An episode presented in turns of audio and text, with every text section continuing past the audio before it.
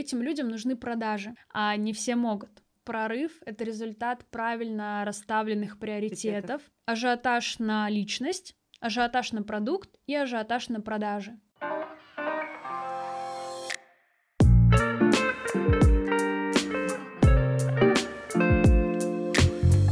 Привет! Это Анастасия Косинова и подкаст про бьюти, главный мотивационный ресурс про бизнес, запуски и продажи. Сегодня у меня в гостях Даня Волк, блогер, предприниматель, выработала свою методологию продаж через ажиотаж. Привет! Привет. Дань, я очень рада, что ты пришла ко мне на подкаст. а, на самом деле я давным-давно об этом мечтала. А, я давно слежу за тобой и знаю, что ты сделала себя сама. Вот. Ты для меня звезда, и как для многих, а, кто будет смотреть сегодня а, этот эфир, расскажи, пожалуйста, что скрывается за всем этим? Какая Даня Волк? Во-первых, спасибо большое, что ты меня пригласила. Мне очень приятно находиться здесь. А, если говорить о том, что скрывается за этим всем, многие думают, что какие люди, которых вы видите в Инстаграме, да, люди, которых вы видите в телевизоре, а, за ними скрывается что-то невероятное, а, но по сути это точно такие же люди, с точно такими же проблемами, такими же эмоциями, а, примерно такой же жизнью, просто каждый из них обладает каким-то набором характеристик, набором навыков, которые в сочетании дают вот это вот какое-то волшебное скажем так, волшебную формулу, э, благодаря которой человек является тем, кем он является, и отличается от остальных людей. А скажи, пожалуйста, ты чувствуешь себя звездой? Нет, у меня нет такого ощущения, что вот я просыпаюсь с утра и думаю, вот это да, это я, невероятно. Нет, я живу как так же, как обычный человек, и единственные моменты, наверное, когда я чувствую свою значимость, это когда я куда-то приезжаю выступать или когда я делаю свои мероприятия, и я вижу людей, которые пришли сюда ради меня, для меня, из-за меня. Что ты чувствуешь, и кстати, каждый в этот раз еще? меня каждый раз это удивляет. Угу. То есть я реально каждый раз, как э, ребенок, удивляюсь тому, что эти люди здесь из-за меня. Потому что одно дело, когда ты наблюдаешь за ними в рамках цифр, охватов, да, каких-то какого-то количества людей на курсах mm-hmm. или количество просмотров подкастов, а другое дело, когда ты их видишь вживую. И это на самом деле очень отрезвляет, потому что многие думают, у меня маленькие охваты, uh-huh. или у меня там маленькое количество просмотров, или у меня а, маленький блог. И я все время говорю, представьте это количество людей в комнате или в зале. Там 200 человек зал, представьте. Как мемы, да, когда много-много людей. Да, говорят, Посмотрите, да. сколько людей на меня пришло. Да, и э, это много, и они говорят, да, много, а как будто бы 200 человек охватов — это мало, поэтому всегда любое количество людей, которое вас смотрит, любит, подписано на вас, уважает вас, это огромный актив и огромное достижение. Угу. А расскажи, пожалуйста, как ты вообще начинала? Вот как ты решила создать блог? Из-за чего? Почему? Что тебя сподвигло? Ну, вообще хотелось бы вот прямо о начале немного поговорить, потому что все видят тебя уже, и многие те, которые сейчас только подписываются на тебя уже а, таким настоящим профессионалом, но всем же интересно, с чего ты ведь начиналась, и всем же страшно, поэтому очень интересно. На самом деле я создала блог достаточно поздно, зарегистрировалась в Инстаграме достаточно поздно относительно всех остальных. А, я училась тогда в университете. А как давно был, это было? Э, в 2000 э, где-то 16 год, угу. и все сидели в Инстаграме, и все новости были в Инстаграме, тогда еще не было сторис, были просто посты, и меня просто раздражало, что мне все время нужно спрашивать у своих одногруппников, что там происходит, дайте мне посмотреть. И в какой-то момент я такая, ну, наверное, надо зарегистрироваться. И, собственно, зарегистрировалась и уже начала вести какую-то э, социально активную жизнь.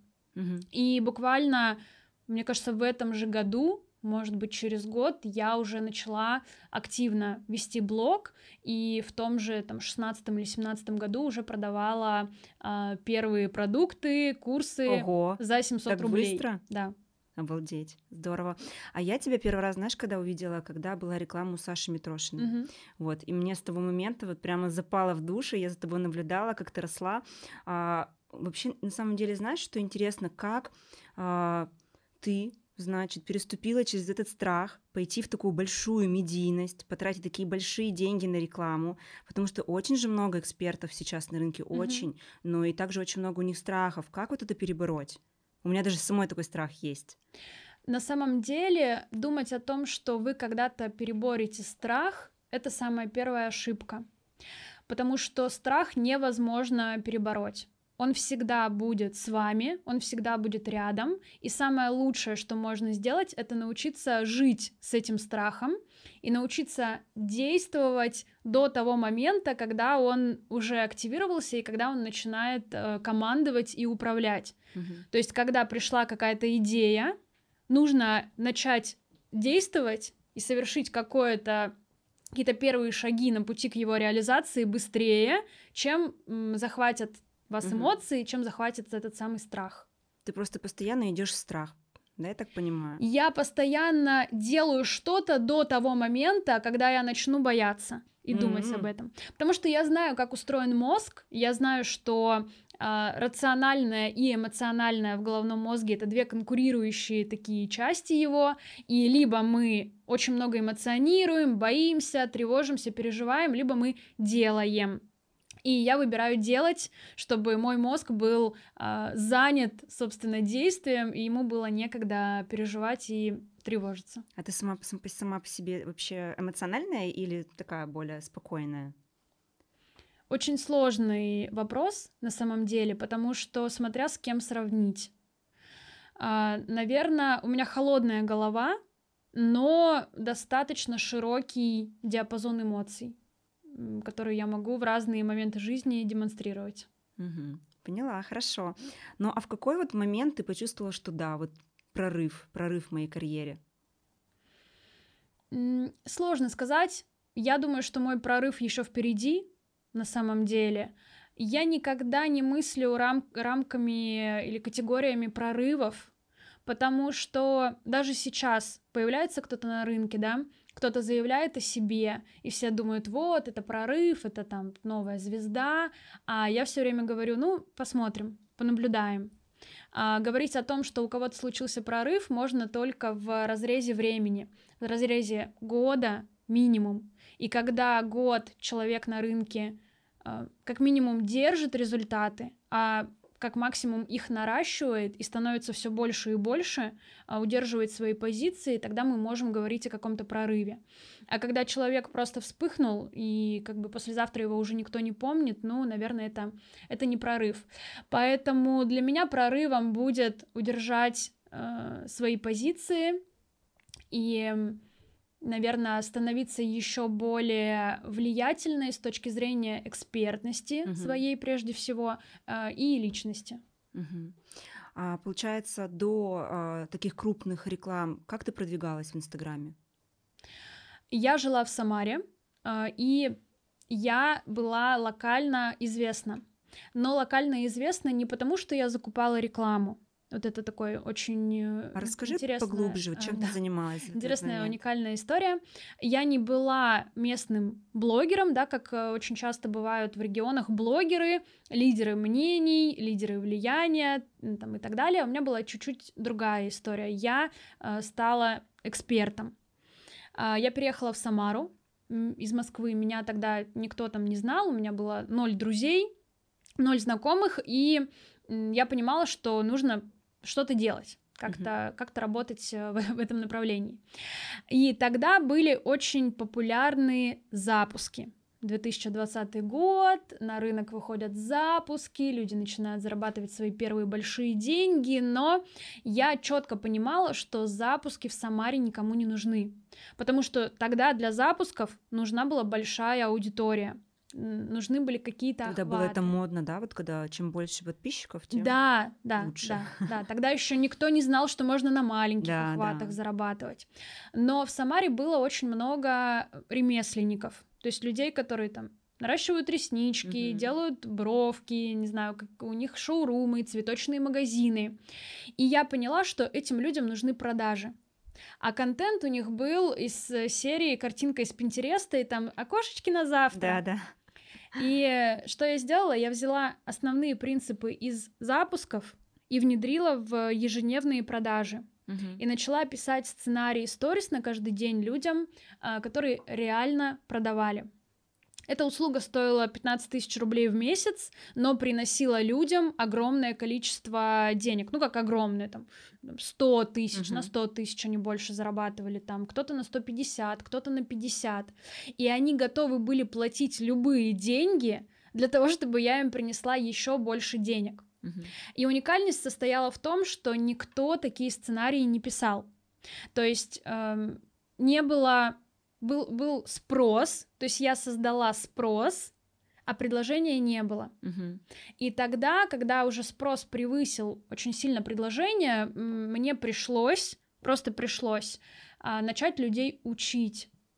То есть мое первое обучение, оно создалось не как сейчас создаются обучения, типа надо запуск сделать. Я же что, вам пальцем деланный? Мне нужны денежки, надо сделать запуск. Нет. Оно создалось просто потому, что по-другому было нельзя. Угу. И когда я его создала, получается, весь рынок был мой, потому что был мой и спрос, и мое было предложение. И вот оно вот так вместе соединилось, и я стала а, достаточно уникальным для региона экспертом, который хорошо зарабатывал, у которого была не вот эта вот медийность блогерская, как у блогеров-миллионников, да, а медийность экспертная. И, собственно, потом уже пошла первая реклама и подкасты, и, в общем, выход в свет. Здорово, я об этом, кстати, не знала. Для меня это прям новая информация.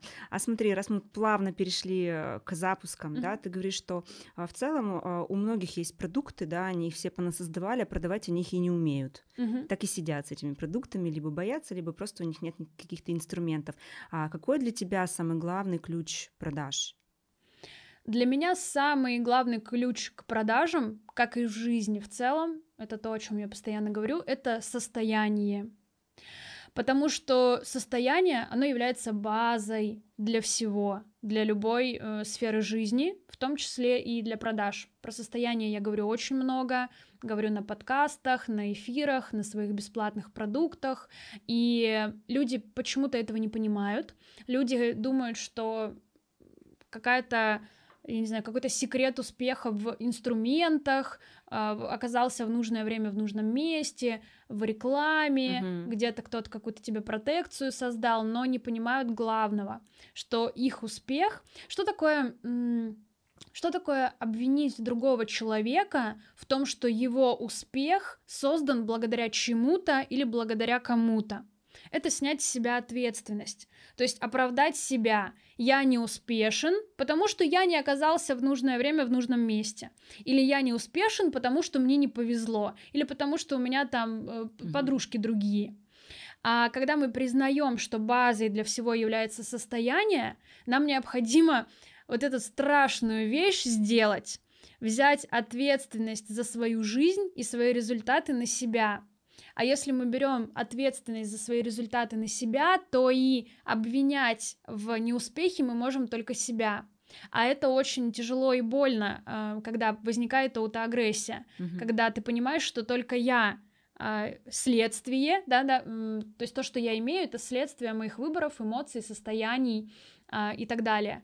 И, наверное, поэтому считать, что состояние это база, не очень-то и выгодно, потому что тогда придется с этим что-то делать, а не все могут.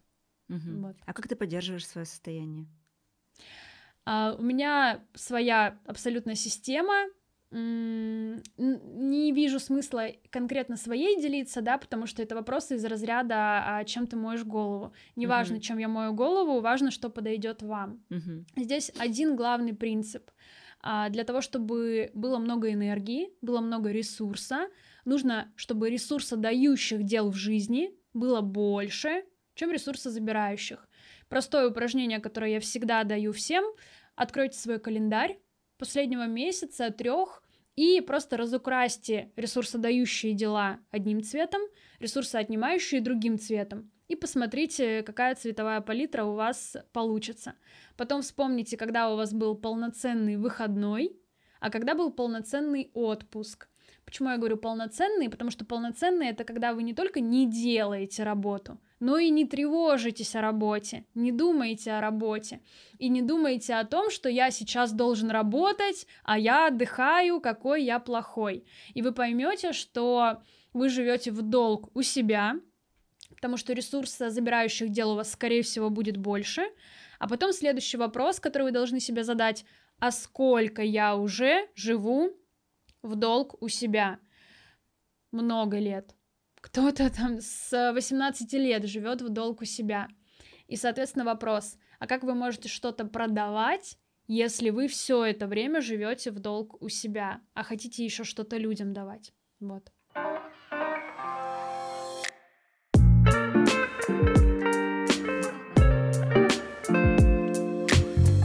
Мне вот сейчас интересно, у тебя был постоя... последний запуск да, своего продукта.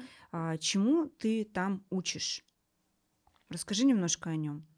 Сафари, мой флагманский продукт, это методология продаж на ажиотаже. Угу. Методология мной э, запатентованная, защищенная. Сразу для всех, кто э, начал, а ажиотаж существовал и до тебя, поясняю, такой дисклеймер. А, ажиотаж созда... с... существовал а, до меня, и им прекрасно пользовались компании, но методология продаж на ажиотаже моя, да, которую я начала препод... преподавать и пропагандировать, она запатентована. Именно вот эта вот система обучения, которую mm-hmm. я передаю людям и преподаю. А, для меня это три фундамента.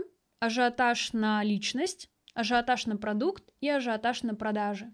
Ажиотаж на личность — это скажем так, результат ажиотажа на личность это когда у вас люди готовы покупать что угодно, за сколько угодно, просто потому что вы это вы. Угу. То, к чему все стремятся, и то, что все хотят, в стиле выложил ссылку, люди побежали и купили. Вот эти вот легкие аутентичные продажи через сторис это оно. Угу.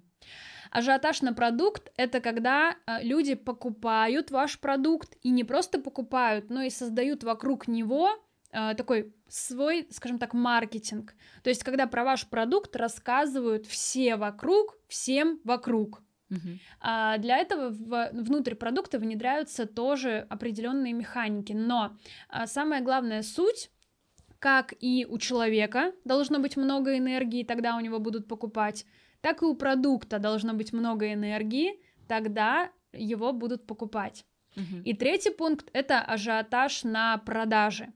Это когда мы выстраиваем свои продажи, свою стратегию, а, свою методологию продаж так, чтобы люди действительно очень быстро, очень э, круто сметали ваш продукт. Здесь и продажи за 24 часа, и продажи без ссылки в блоге закрытые, да, и там солдауты залов. Вот мы недавно сделали а, за три часа собрали тысячник. Да, вот оно все.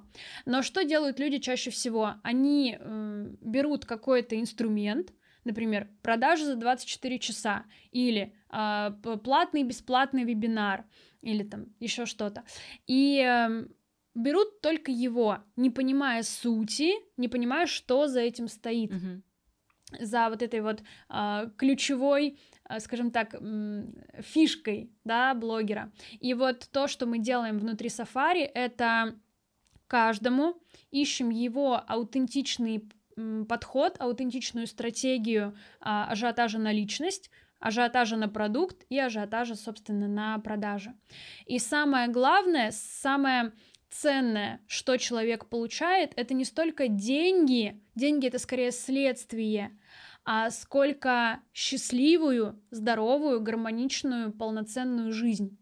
И мои самые любимые кейсы, они не про деньги – Мои самые любимые кейсы это когда мне говорят, моя семья передает тебе привет, моя там семья благодарна тебе за то, что я вообще туда, туда вернулась, да, ну не в плане, что уходила куда-то, а в плане, что когда ты вроде в семье, но ты не помнишь вообще, как выглядят твои дети, uh-huh. а, ты не, не помнишь, когда ты последний раз проводила время с мужем, а когда ты отдыхала с родителями, это вообще там вообще тема, тема не для разговора. Вот. А деньги — это уже следствие грамотного, качественного взаимодействия с миром а, посредством себя, посредством своего продукта и посредством своих продаж через любой источник трафика, неважно, Инстаграм это или что-то другое. Ну, я, кстати, не раз слышала, что люди, люди про тебя говорят, что ты про состояние. И это действительно так. Ну, то есть это э, слышно от других экспертов, а вот моих даже знакомых, что именно которые продукты ты даешь, они а, именно про состояние. Это очень круто. Это очень Я здорово. бы сказала и про... это единственные такие вообще есть, на самом деле, у нас э, мощные эксперты в России. Я бы сказала про состояние и стратегию, потому что часто люди думают, что состояние — это ом намо все само, но на самом деле эм, за каждым ом намо все само стоит такая четкая угу, стратегия, э, четкий план, и мне так э, понравилось и так э, я обратила внимание на то, когда э, Саша Белякова рассказывала про свои роды, и она сказала я родила в легкости, и люди услышали, я, я родила в легкости и в потоке. А я услышала, что перед этим она заключила контракты с госпиталем, с врачом, с акушером, с доулой. Она поселилась специально рядом с госпиталем, или там так угу. случайно получилось, чтобы, если, если что, успеть доехать. И тогда, и только тогда ты можешь быть в потоке и э, в каком-то там состояний, когда у тебя все четко по стратегии, а, а люди очень часто про это забывают, там и ведут себя не совсем корректно, либо не знают вообще, либо слышат то, что хотят слышать, а не то, что им говорят. Хорошо, а расскажи еще, пожалуйста, что для тебя успешный запуск? Успешный запуск. Как ты вообще для это оцениваешь? Меня, а, во-первых, это запуск когда, в общем, нельзя сравнивать свои запуски с чужими запусками. Согласна.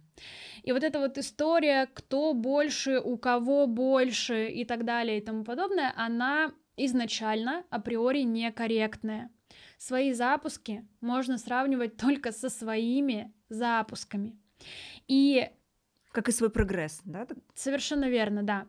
А, и хочется сказать, что Успешный запуск это когда каждый следующий запуск больше предыдущего, но здесь я опять готова поспорить, потому что вопрос, а сколько ресурсов было вложено в этот запуск, эмоциональных в том числе. Угу. Это могут быть два одинаковых запуска, или даже второй запуск чуть-чуть меньше, чем первый, но, например, на первом вы упахались, просто там довели себя до каких-то ужасных состояний, до выгораний, до ненависти к своей жизни и к своему бизнесу, а на втором вы чувствовали себя прекрасно и готовы были еще следующий запуск делать после того, как э, сделали предыдущий. Поэтому, наверное, я бы сказала, что нужно измерять количество вложенных сил и активов с полученным результатом и сравнивать вот это вот сочетание только с собой предыдущим. Потому что можно сказать, например, я между запусками вложил там 20-30 миллионов в рекламу, очень много выступал, делал очень много подкастов, не знаю, проходил какие-нибудь наставничества, э, мне на запуске было очень тяжело, и я сделал его, например, на 100 рублей условных, да, просто. А, а между следующим запуском и э, ну, там, да, следующий, mm-hmm. следующий запуск не Провал, было никакой да. рекламы. Человек отдыхал, например, не знаю, там девочка была в декрете, или просто она сказала там полгода я вот как оно идет, так оно идет. Я ничего не закупаю, нигде не выступаю, запуск провожу левой ногой э, в, как это сказать, ну, в легкости, да, и сделала, например, чуть-чуть меньше. Вопрос, какой из этих запусков более успешный, да? То есть здесь очень много факторов влияет на вот эту вот систему, э, точнее, очень много э, переменных в этой системе оценивания. Ну а что делать тому человеку, который вот, ну, не умеет он вот это все выстроить и вот прям сильно выгорает? Куда ему бежать? Учиться. Что конкретно не умеет? Ну вот выгорает на запусках, а, да, там наберет большую группу и все, и потом уходит на год э, в отпуск, так это скажем. выбор. Это выбор лично каждого человека. Это точно такой же выбор, что ты поешь с утра кофе с булкой, и у тебя сахар, там, инсулин, да, глюкоза в кровь, mm-hmm. и ты чувствуешь себя в течение дня неадекватно. Или ты выберешь здоровый завтрак для того, чтобы в течение дня чувствовать себя в ровном, стабильном э, состоянии. Вот это вот, ну, не могу, э, не хочу, ну, это личное дело каждого. То есть, э, если вы выбираете идти в долгую, если вы выбираете бежать э, марафон, а не спринт, то, да, для этого нужна дисциплина, э, для этого нужна нужно уметь работать с собой, со своим состоянием. Ну, а что вы хотели? Вот, да, вот так. Поняла, хорошо. А где ты вообще сама училась вот этой всей осознанности? То, что ты вот сейчас так круто все объясня... объясняешь, и, собственно, как нужно делать и запуски, и состояние, да, вот когда ты продукты свои собираешь, где ты это все взяла вообще сама? Я думаю, что, как и у любого действительно достойного и стоящего эксперта, а, мой путь складывается из моего опыта личного. Потому что невозможно где-то послушать информацию и потом Согласна. просто пойти ее пересказывать. Как минимум да? ее нужно прожить, а еще лучше, если эта информация была создана вами же из своего же личного опыта. И тогда эта информация является самой ценной и принесет как можно большую пользу всем, кто у вас учится.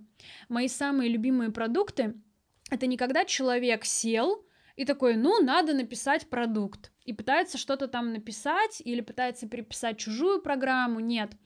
Для меня самый классный продукт — это когда у человека что-то получается очень естественно, другие люди хотят этому научиться, и он, вот это вот мое любимое, когда он недоумевает, человек, а почему вы этого не понимаете?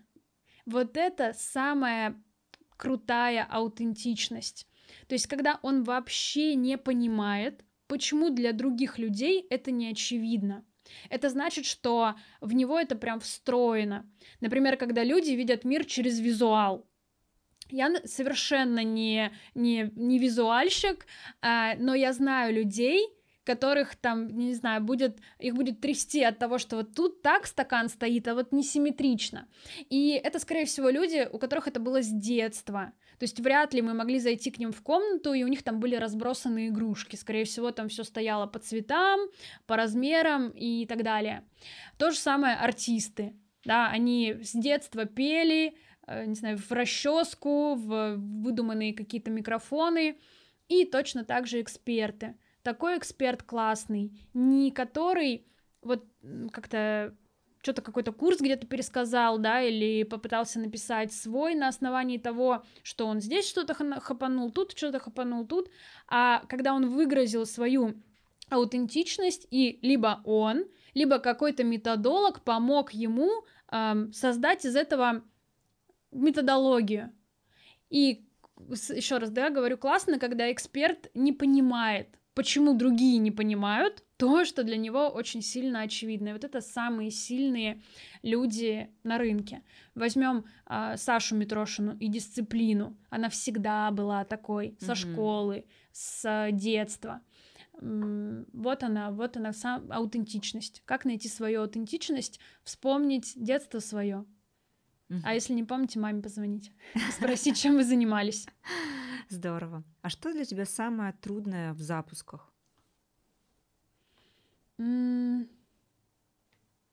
Нет всё такого. Легко.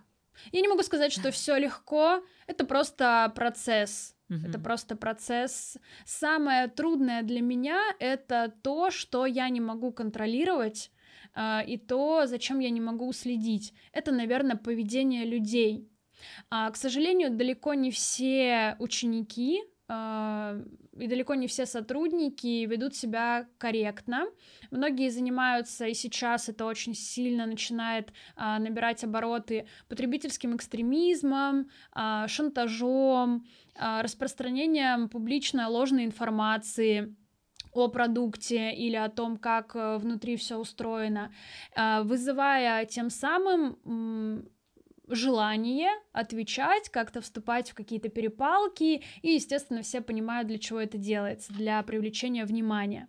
И, э, наверное, самое сложное — это видеть, как э, обманывают, да, про, или говорят про твой продукт то, чего там на самом деле нет, или публикуют какую-то информацию, которая, ну, все знают, что это неправда, но вот, вот все вот, ну, да, она сама публикует и знает, что это неправда, но надо как-то привлечь внимание. И, наверное, самое сложное это вот э, с этим сталкиваться. Угу. Остальное все рабочие моменты. А ты вот на своих курсах э, собираешь вокруг себя людей, создаешь какие-то сообщества? Да, естественно. Как это происходит? Во-первых, у меня есть большая конференция, моя офлайн. Вот буквально недавно прошло офлайн мероприятие «Честный разговор», которое мы делали с Кристиной и Софи.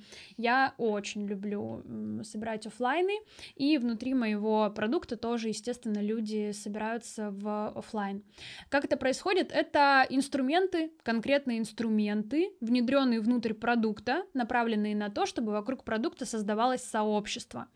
А, не буду сейчас их называть, это внутри, внутри сафари а, можно uh-huh. узнать, да, потому что это один из сильнейших элементов продукта, потому что мне кажется, что если у продукта есть сообщество вокруг, то он это на голову выше, чем а, любой другой такой же продукт, но без сообщества, потому что представляете, а, ваши люди выходят в офлайн и в офлайне о вас говорят. Я считаю, что это очень сильно. Конечно, как и твой, собственно, личный бренд. а как, кстати, а, создать вот такой бренд, как себя, да, как личный бренд сильный? Какие а, ключевые инструменты ты считаешь? Все же очень хотят прокачать свой личный бренд. Mm-hmm. А что для этого делать? Я думаю, что люди некорректно ставят себе задачу. То есть это знаешь, на что похоже? Например, что я должна надеть, чтобы выглядеть сексуально? Ну, что бы ты ни надела, если ты изначально ставишь себе вопрос, что я должна надеть или какую прическу я должна сделать, чтобы выглядеть сексуально, значит, этой сексуальности в тебе нет. Или что я должен сказать, чтобы быть дружелюбным, например. Угу. Как я должен себя вести, чтобы понравиться людям. И вот здесь то же самое. Какие инструменты мне на себя наложить, чтобы у меня был сильный личный бренд. Не так это работает. А сильный личный бренд, он вот внутри, он либо есть, либо его нет. И он опирается, наверное, а, прежде всего на ценности. То есть, когда у человека есть внутренний стержень, а, который создан за счет его ценностей, то есть он понимает, что для него важно, что для него не важно, что для него является в данный момент приоритетным. И он, знаешь, не как вот флю, флюгель на, на ветру, куда подует, туда и я.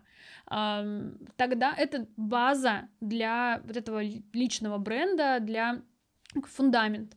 Если мы возьмем любого, абсолютно любого человека, э, чей личный бренд вы считаете сильным, скорее всего, вы точно назовете его ценности и точно скажете, что да, у него этот стержень есть. А, второе это, естественно, состояние которое тоже создается на основании этого самого стержня и этого самого понимания а, своих ценностей и того, что наоборот там, мне не важно и у меня а, не в приоритете. А дальше уже накладываются там инструменты, ниша, блок а, и так далее. Но, к сожалению, часто люди забывают о состоянии, забывают о фундаменте, о вот этом вот стержне и думают, как бы каких мне инструментов наложить, чтобы у меня был личный бренд. Но это не так.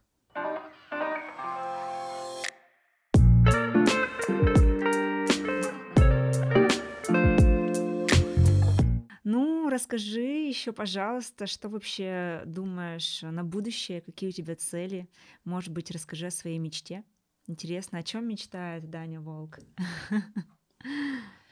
Um, давай, давай в какую-нибудь сферу определим и пойдем по сферам, потому что так сложно. Хорошо.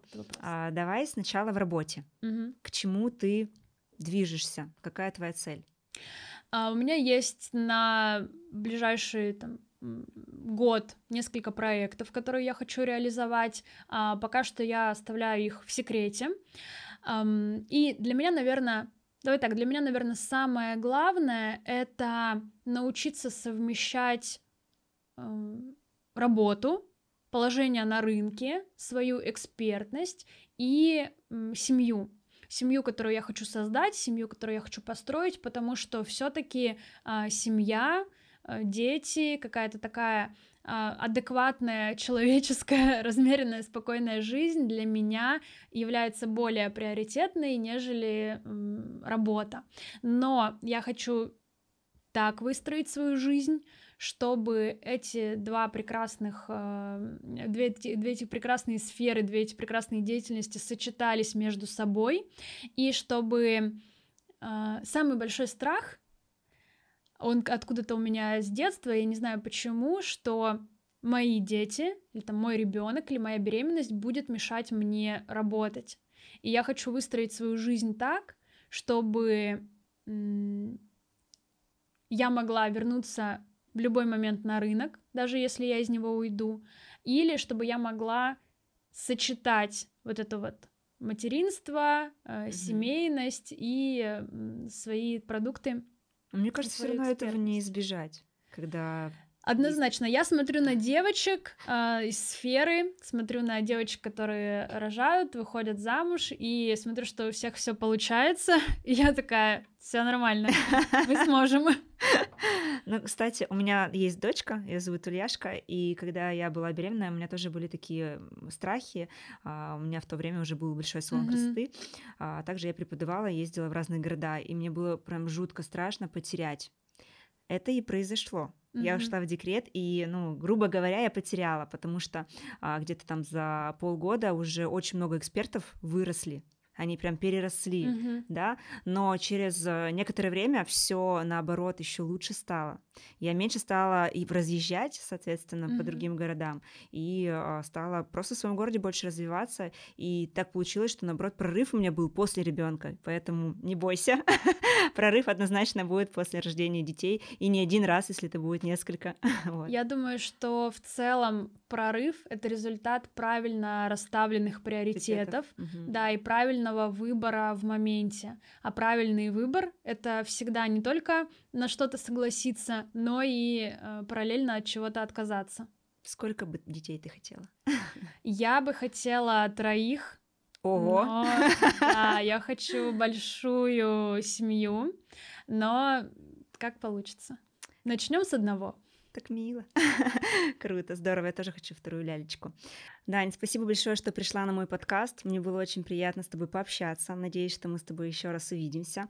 А, предлагаю подарить что-нибудь нашим зрителям. Да, давай, давай. Я очень люблю дарить э, подарки. А, всем абсолютно всем, кто выложит сторис с этим подкастом, отметит э, меня, отметит э, Настю, мы здесь прикрепим наши ники. А я пришлю ссылку на свой бесплатный урок «Как создать ажиотаж на любой продукт с любым количеством подписчиков». А, и одному кому-нибудь, чьи сторис мне больше всего понравятся, подарю книгу. Ну, а я выберу тоже самый классный старител и подарю вам целый букет цветов. Класс. Спасибо большое, что ты меня пригласила. Мне было очень приятно. Всем пока-пока.